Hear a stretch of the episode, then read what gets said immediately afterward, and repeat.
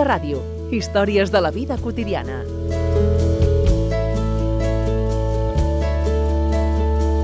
Un dels aspectes de la vida quotidiana és la salut mental. Quim Mortí.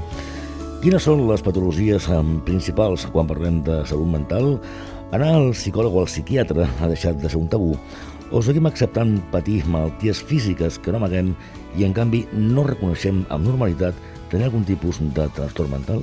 De tot això volem parlar avui a Estoc de Ràdio amb la doctora Belén Gies, que és coordinadora de la Unitat d'Aguts de Psiquiatria de l'Hospital General de Granollers i també coordinadora del Servei de Rehabilitació Comunitària d'aquesta mateixa ciutat. Doctora, benvinguda. Hola. En general, seguim tenint un cert tabú a l'hora de parlar de malalties mentals? Encara tenim aquests doncs encara, sí, encara hi, ha, encara hi ha tabú, jo ho veig moltes vegades amb, amb les persones que tractem, eh, que moltes vegades doncs, una baixa mèdica, doncs, si és perquè s'han trencat el peu, doncs ho diuen sense cap problema a la feina, però si és per un problema de salut mental, llavors ja els hi costa més, prefereixen amagar-ho per por a que això pugui tenir alguna conseqüència o alguna repercussió. I fins i tot, no només a les feines, sinó fins i tot amb el seu entorn proper. A la família, als la, amics. Sí, als sí, sí potser a la també, família no? més propera no, no Uh -huh. eh, però als amics o als coneguts, doncs moltes, moltes vegades a la gent eh, li costa dir-ho, sí. No hem avançat en aquest sentit, no? És a dir, que al, pas de, del temps la societat ha evolucionat, ha canviat, hi ha més sensibilitat envers en segons quines situacions, però amb això no hem, no, no hem millorat.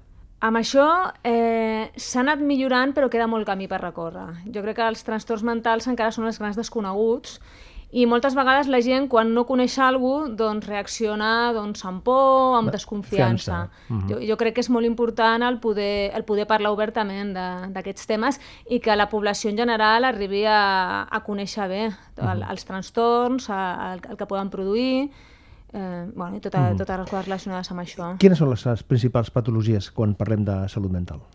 Bueno, la salut mental és, és molt àmplia eh? I, i, bueno, i tenim molts tipus de i, i podem tenir molts tipus de, molt, molts tipus de trastorn. Eh, tots hem de pensar una mica què és el que fem amb el cervell. No? El cervell eh, és l'òrgan que controla tot, no? controla els nostres pensaments, les nostres emocions, controla tot el cos eh, i llavors doncs, ten, podem tenir molts tipus de trastorn. Podem tenir trastorns psicòtics, podem tenir trastorns afectius, trastorns d'ansietat, Eh, trastorns addictius, també és un, un camp molt ampli, alteracions de la conducta alimentària, no, molts, molts tipus. I a la seva consulta, que, quin és el que es troben més freqüentment? Doncs, en principi, el que trobem més, eh, perquè, clar, eh, jo, estic a la, jo estic a la unitat d'aguts, estic al servei de rehabilitació comunitària, eh, trobem més trastorns psicòtics i trobem més trastorns afectius. I els trastorns d'ansietat també són molt prevalents, però potser es troben més a nivell d'atenció primària, a nivell dels metges de capçalera. Per què eh, es parla tant de les, de les depressions? És a dir, per, per què hi ha tants casos que situem, qualifiquem de depressió? Mm -hmm. Bueno, el tema de les depressions eh, sí que és cert eh, que en els últims anys la gent sí que ha perdut una mica la por a consultar per una depressió. Eh? Eh, sí que és cert que fa, fa anys el tenir una depressió moltes vegades és que ni es, ni es coneixia, ni, ni es sabia com podia tenir depressions. No? I ara sí que les persones han perdut una mica més la por a demanar ajuda per les de, pel tema, pel tema de, de les, de, dels trastorns afectius o per, o per les depressions. Eh, durant, durant anys eh, es, va començar, ja es, es va començar a popularitzar els antidepressius nous que hi havia, no? que, com per exemple el fluoxetina, el famós Prozac, no? Eh, I això va fer doncs, que la gent doncs, perdés una mica eh, la, la por a parlar, de, a parlar de la depressió. I quines causes, doctora Gies, poden derivar en depressions? L'estrès pot derivar en depressions? Un estrès molt agut, per exemple? Eh, anem a veure, la depressió eh, té moltes, pot tenir moltes causes. Eh? Eh, hi ha factors interns de la persona eh, que, pot, que poden produir que al final la persona acabi fent una depressió i també s'ha vist que situacions d'estrès crònic mantingut al llarg de la vida també pot acabar eh, donant lloc a depressions. També situacions, eh, moltes vegades eh, es parla de situacions d'abusos a la infantesa o maltractaments a la infantesa, eh, fa que els nens al final eh, adquireixin doncs, el que es diu una desesperança apresa i que els hi costi més eh, determinades, determinades situacions. Eh? Hi ha persones que poden ser, arribar a ser més vulnerables a l'estrès i això pot acabar desencadenant un episodi depressiu. I les depressions, si no es tracten en, en prevenció, si no es tracten a temps, eh, poden derivar a malalties més, més complicades, no? més, més greus. No? Eh, a veure, l'important de les depressions és poder tractar, com, com tots els trastorns, eh? l'important de les depressions és poder tractar-les a temps. Moltes vegades una depressió eh, agafada a temps doncs es poden evitar eh, que acabi sent eh, un, un episodi depressiu major greu. No? O sigui, els trastorns depressius doncs, poden ser una, pots tenir una depressió lleu, pots tenir una depressió moderada, pots tenir una depressió greu. Evidentment, eh, si una depressió l'agafem al començament, es poden fer més intervencions, fins i tot intervencions menys agressives, eh? i en canvi doncs, pots arribar doncs, a, a, a tractar-la bé.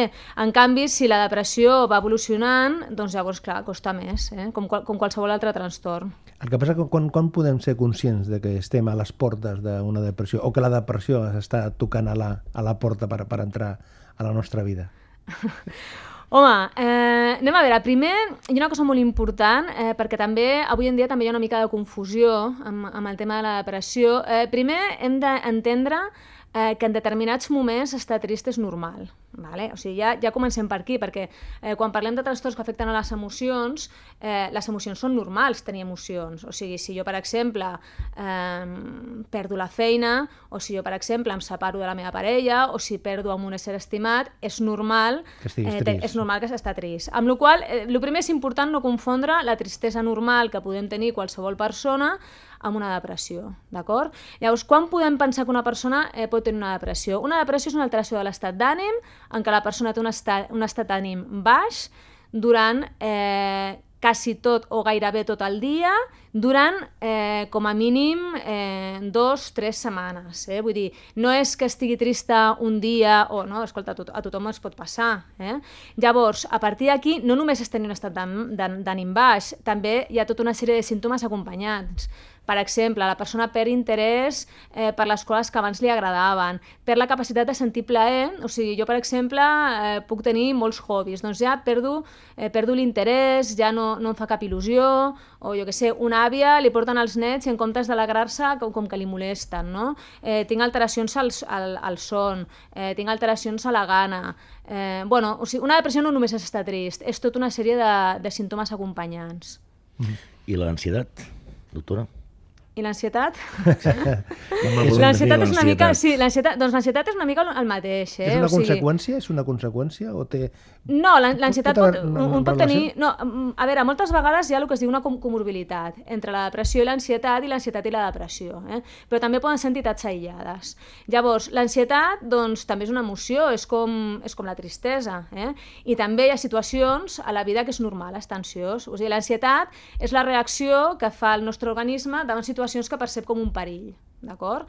Eh, quin problema hi ha? Que aquesta, que aquesta reacció, que eh, davant situacions que percebem com un perill, hi ha persones que de cop i volta qualsevol cosa al seu cervell ho interpreta com un perill. I llavors es desencadenen reaccions ansioses davant qualsevol circumstància. Eh? Eh, és el que dèiem abans. O sigui, si jo, per exemple, eh, estic fent un examen, o estic ara, jo què sé, amb aquesta entrevista, jo puc estar nerviosa i no passa res, és normal. O sigui, jo és una situació que potser no acabo de controlar gaire, si tinc un examen és normal, no? No passa res. Eh? Però el que passa és que hi ha persones en les que en qualsevol circumstància eh, això ho interpreten com un perill i el nostre organisme reacciona. I la manera de reaccionar del nostre organisme és com quan a l'època de, a l'època primitiva, a l'època de les cavernes, els nostres ancestres doncs, reaccionaven davant d'un perill. Eh? I llavors, per això es produeixen els símptomes d'ansietat. Quan estem nerviosos, què ens passa? Doncs ens comença a bategar el cor més ràpid, eh, estem inquiets, no? ens, a vegades hi ha gent que es mareja... Doncs tot això són reaccions que teníem a l'època primitiva quan ens atacava un animal salvatge, per exemple. Clar, quan m'ataca un animal salvatge, el cor eh, es posa a bategar més ràpid perquè necessito que arribi més sang als músculs i necessito poder eh, fugir. No? Eh, què passa? Que avui en dia tenim tota una sèrie de mecanismes davant els perills que no estan adaptats a la situació a la societat moderna. Eh? Perquè, home, això que em, em anava molt bé, aquest reflexe de fugida o de lluita que m'anava molt bé a l'època de les cavernes, doncs ara estic tancada, eh, si faig un examen, estic tancada en una aula i començo a bategar el cor més ràpid, a marejar-me, a estar inquieta. Llavors, mm, això, això al final m'afecta. Eh? Mm -hmm. Perquè, clar, quan, quan parlem de, de depressió o quan parlem d'ansietat, això hi ha moments eh, a la vida que és més, és, és, és, és més fàcil que es doni. És a dir, una persona de, de 50 anys o una persona de 20 anys pot estar exposada de la, de la mateixa manera? A veure, tots podem estar exposats, eh? Tots, tots al llarg de la vida podem estar exposats a, a, patir, a patir depressions, eh? I fins i tot eh, a la infantesa, eh? Hi ha, a vegades hi ha nens també que poden patir depressions. Eh, normalment els trastorns mentals s'acostumen a aparèixer més a partir de la segona dècada de la vida, eh? I, però bueno, en principi la depressió en qualsevol etapa de la vida la podem, la podem tenir, amb característiques a vegades diferents. Per exemple, a la gent gran eh, a vegades la depressió eh, pot donar problemes eh, de memòria que al començament es poden confondre en què la persona pugui estar fent un inici d'una de, demència, quan en realitat no és així. En realitat és que està deprimit. Per tant, en gent gran és molt important el poder fer un diagnòstic diferencial de si veritablement eh, té un trastorn depressiu o eh, té altres coses. Mm. I contra la depressió només la química? No, contra la depressió tot. contra la depressió, eh, a veure, eh, precisament, eh, si mirem la guia de, de pràctica clínica de la depressió de la Generalitat, en principi, en depressions lleus, eh, una de les coses que principalment es recomana és, eh, és psicoteràpia i és també eh, el poder augmentar la xarxa social de suport. Eh? Moltes vegades eh, les depressions també ens venen de, de l'aïllament o dels pocs suports que tenim. Eh? Eh, llavors, és molt important en depressions lleus el, el que la persona eh, pugui aprendre estratègies per veure com es pot sortir, no? i per això és molt important la psicoteràpia, i per això és molt important també, ara es parla també de fer el que es diu prescripció social, eh, que és eh, que la persona doncs, també pugui eh, crear una xarxa social, no? que pugui eh, començar a fer coses amb gent, que pugui tenir gent de recolzament, que pugui tenir hobbies, que pugui tenir aficions. Eh? De totes maneres, també és cert que hi ha depressions en les quals el fàrmac és molt important, perquè a vegades només amb la psicoteràpia no es pot. I, i els fàrmacs són efectius també. Eh? Vull dir que jo, quan una persona amb, una, amb un trastorn depressiu major greu, eh, és important eh, sortir ràpid i el més aviat possible d'aquesta depressió perquè pot tenir conseqüències greus. Eh, pot, pot haver intents de suïcidi, eh, pot haver-hi eh, problemes greus a nivell eh, laboral, eh, pot fer que la persona doncs, el procés s'acabi cronificant, amb la qual els fàrmacs també són, són importants, tot en la, en la seva justa mesura. I es pot donar també un, una certa dependència emocional del fàrmac? Uh, a veure, en principi, si parlem dels antidepressius, els antidepressius no són fàrmacs que generin addicció. Eh? Eh, sí que hi ha alguns ansiolítics, com són les benzodiazepines, eh, que sí que tenen un potencial addictiu i per això s'han de prendre sempre sota un control mèdic. Eh? Els antidepressius en principi no produeixen una, no produeixen una addicció. Eh? El que passa és que també, quan, si jo tinc un episodi depressiu major, eh? doncs eh, haig de, i, i necessito tractament farmacològic, aquest tractament s'ha de mantenir eh, com a mínim durant un any, eh? perquè si no hi ha un risc de recaiguda. D'acord? Després es pot retirar. Després també hi ha trastorns depressius recurrents, que a vegades hi ha persones que per diferents circumstàncies tenen aquesta tendència i van fent depressions i depressions i depressions i aquestes persones potser sí que han de mantenir la medicació de forma crònica. Eh? Tot depèn del cas, eh? tot, depèn de, tot depèn de la persona. Avui parlem de les persones, avui parlem de la salut mental.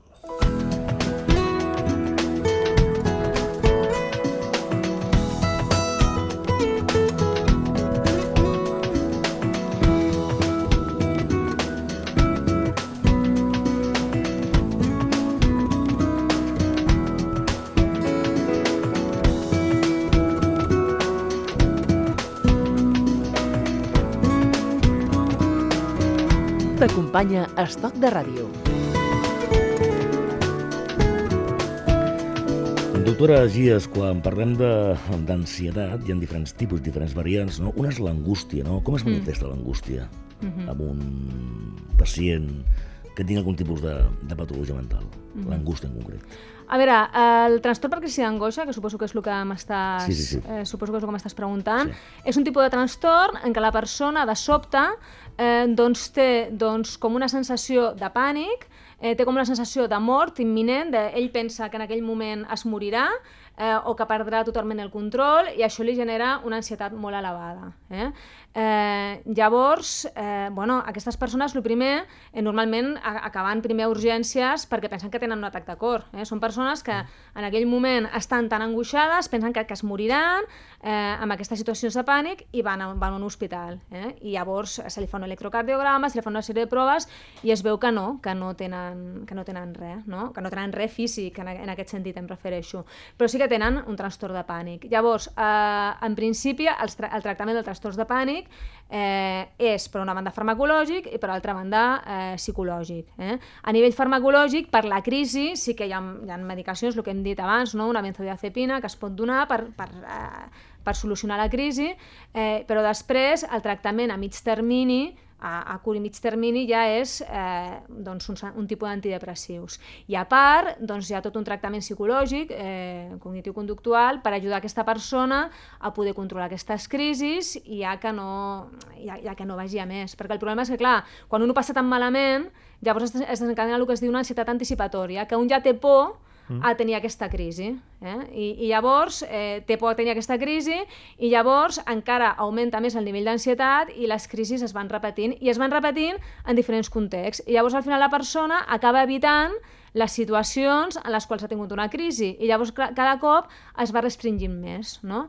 Llavors, eh, per tractar això, a, a més de tractament farmacològic, hi ha teràpies que es diuen d'exposició a aquestes situacions que, que ens generen ansietat i que permeten que la persona doncs, pugui anar eh, afrontant aquest problema.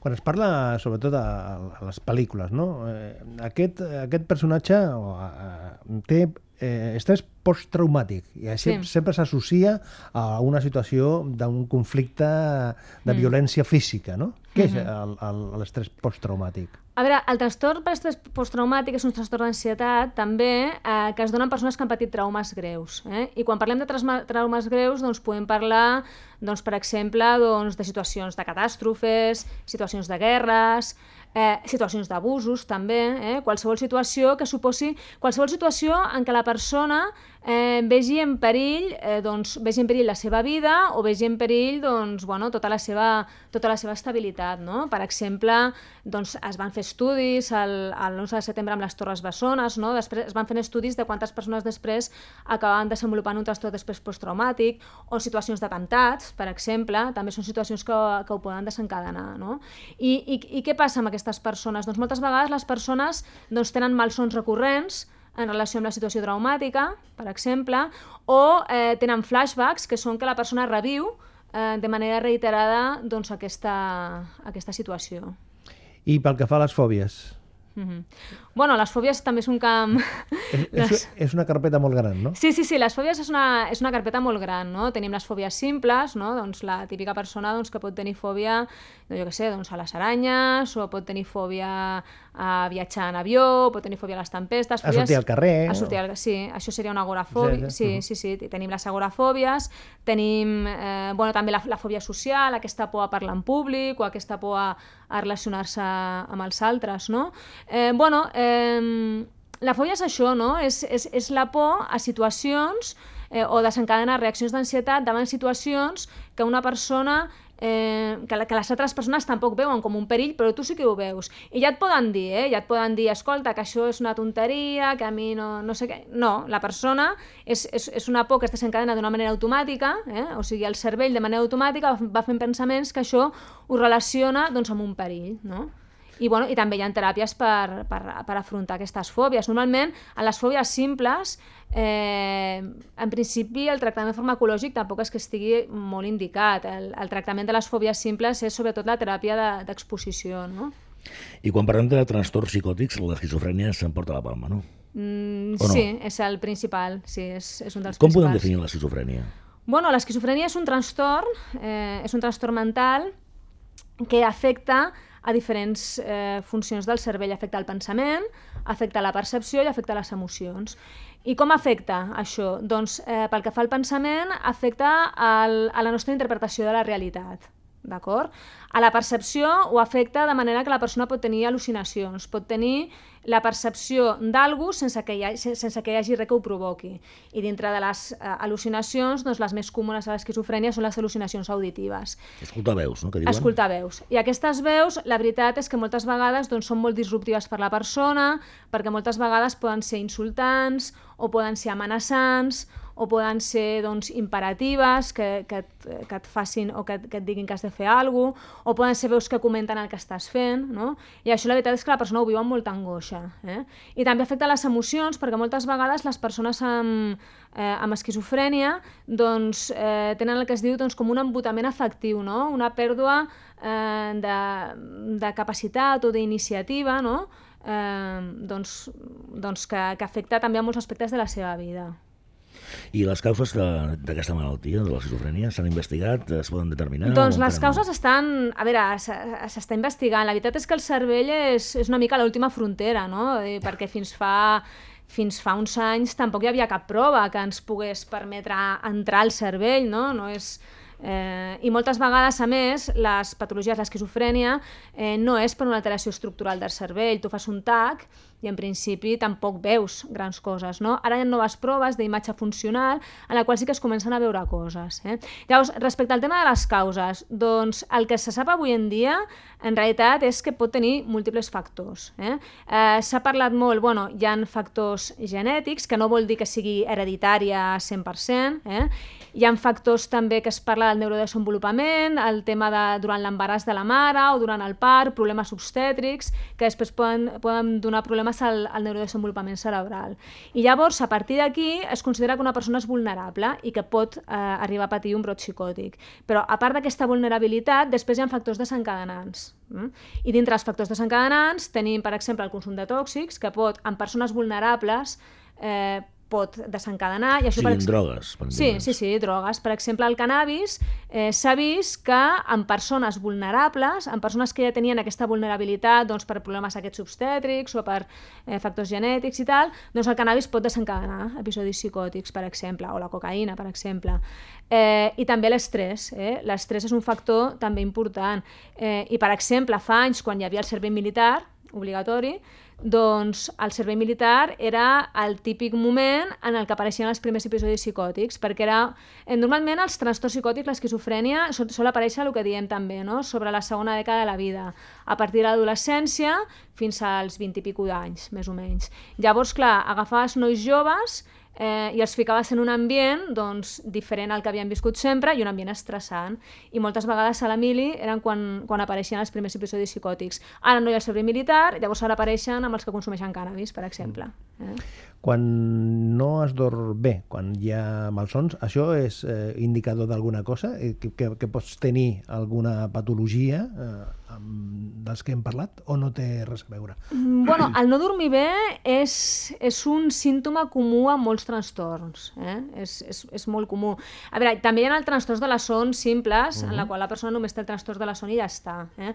Però el no dormir bé es relaciona moltes vegades doncs, amb temes depressius, amb temes d'ansietat, eh, i, eh, moltes... I si tens pesadilles, allò que, que, que et despertes i tens aquesta sensació que, que estàs caient o, sí. o, o que t'estan perseguint... Bueno, si és una cosa... A veure, no, si és una cosa puntual tampoc té relació amb res. Eh? Però sí que és cert que, per exemple, hi ha trastorns amb el qual el no dormir bé pot ser el primer símptoma. Per mm. exemple, si jo tinc un trastorn bipolar, eh, que no hem parlat del trastorn bipolar, però bueno, el trastorn bipolar és un, també és un trastorn de l'estat d'ànim que la persona pot fer o episodis depressius o pot fer episodis que es diu d'eufòria, en la qual la persona doncs, té una sensació de benestar, eh, té sensació de moltíssima energia i dorm molt poc. Eh? Dorm, dorm molt poc i no té sensació d'estar cansat. No? Doncs, per exemple, un trastorn bipolar en una primera fase d'eufòria, eh, un dels primers símptomes pot ser que la persona comenci a dormir menys. Eh? I llavors, per això, si jo tinc un trastorn bipolar, doncs haig de vigilar per exemple. No? Però bueno, el, el no dormir bé eh, pot, és, és un símptoma, entre cometes, una mica inespecífic que pot, eh, que pot, tenir, pot estar a diferents patologies. Eh? I, el... I pot ser que no tinguis cap patologia, simplement que un dia no dormis bé, no passa res. I el eh? tema allò que parlaven dels malsons tampoc és indicador de... No, home, de si és una cosa puntual, Sual. no. Home, si és una cosa repetida Re i reiterada, recurrent. sí, recurrent, sí. Mm -hmm. Però bueno, que tothom alguna vegada a la vida hem tingut un malson. I també pot ser que aquell dia doncs, simplement estiguem una mica més angoixats per alguna cosa i ja està. Eh? Mm. Quan hem d'anar a l'especialista de la salut mental? En quin moment? Quan comencem a notar què? Uh, per- Bueno, en principi el que, el que intentem, eh, el que s'intenta el que s'està intentant a Catalunya és eh, que no, eh, en principi no anar directament al Sí, psiquiatre. El, el primer que s'ha de fer és anar al metge de capçalera, si tenim qualsevol malestar. Els metges de capçalera eh, són professionals que, que poden atendre molt, molts tipus de trastorns. Eh, I llavors, eh, qualsevol problema que tinguem hem d'anar al metge de capçalera i el metge de capçalera, si ell ja veu o ella, si la doctora de capçalera ja veu doncs, que hi ha alguna cosa que no va bé, llavors eh, hi ha un programa de, que es diu Programa de Suport a la Primària, que els psiquiatres i les psiquiatres van a, a primària i llavors els metges de capçalera s'hi comenten el cas i llavors eh, la psiquiatra doncs, pot visitar allà mateix a l'ambulatori i a partir d'aquí doncs, fa una primera valoració, la psiquiatra o, o el psicòleg o la psicòloga fan una primera valoració i a partir d'aquí es veu si la persona necessita ja un seguiment més especialitzat. Berengies, gràcies per compartir aquesta estona i fins la propera. Molt bé, moltes gràcies.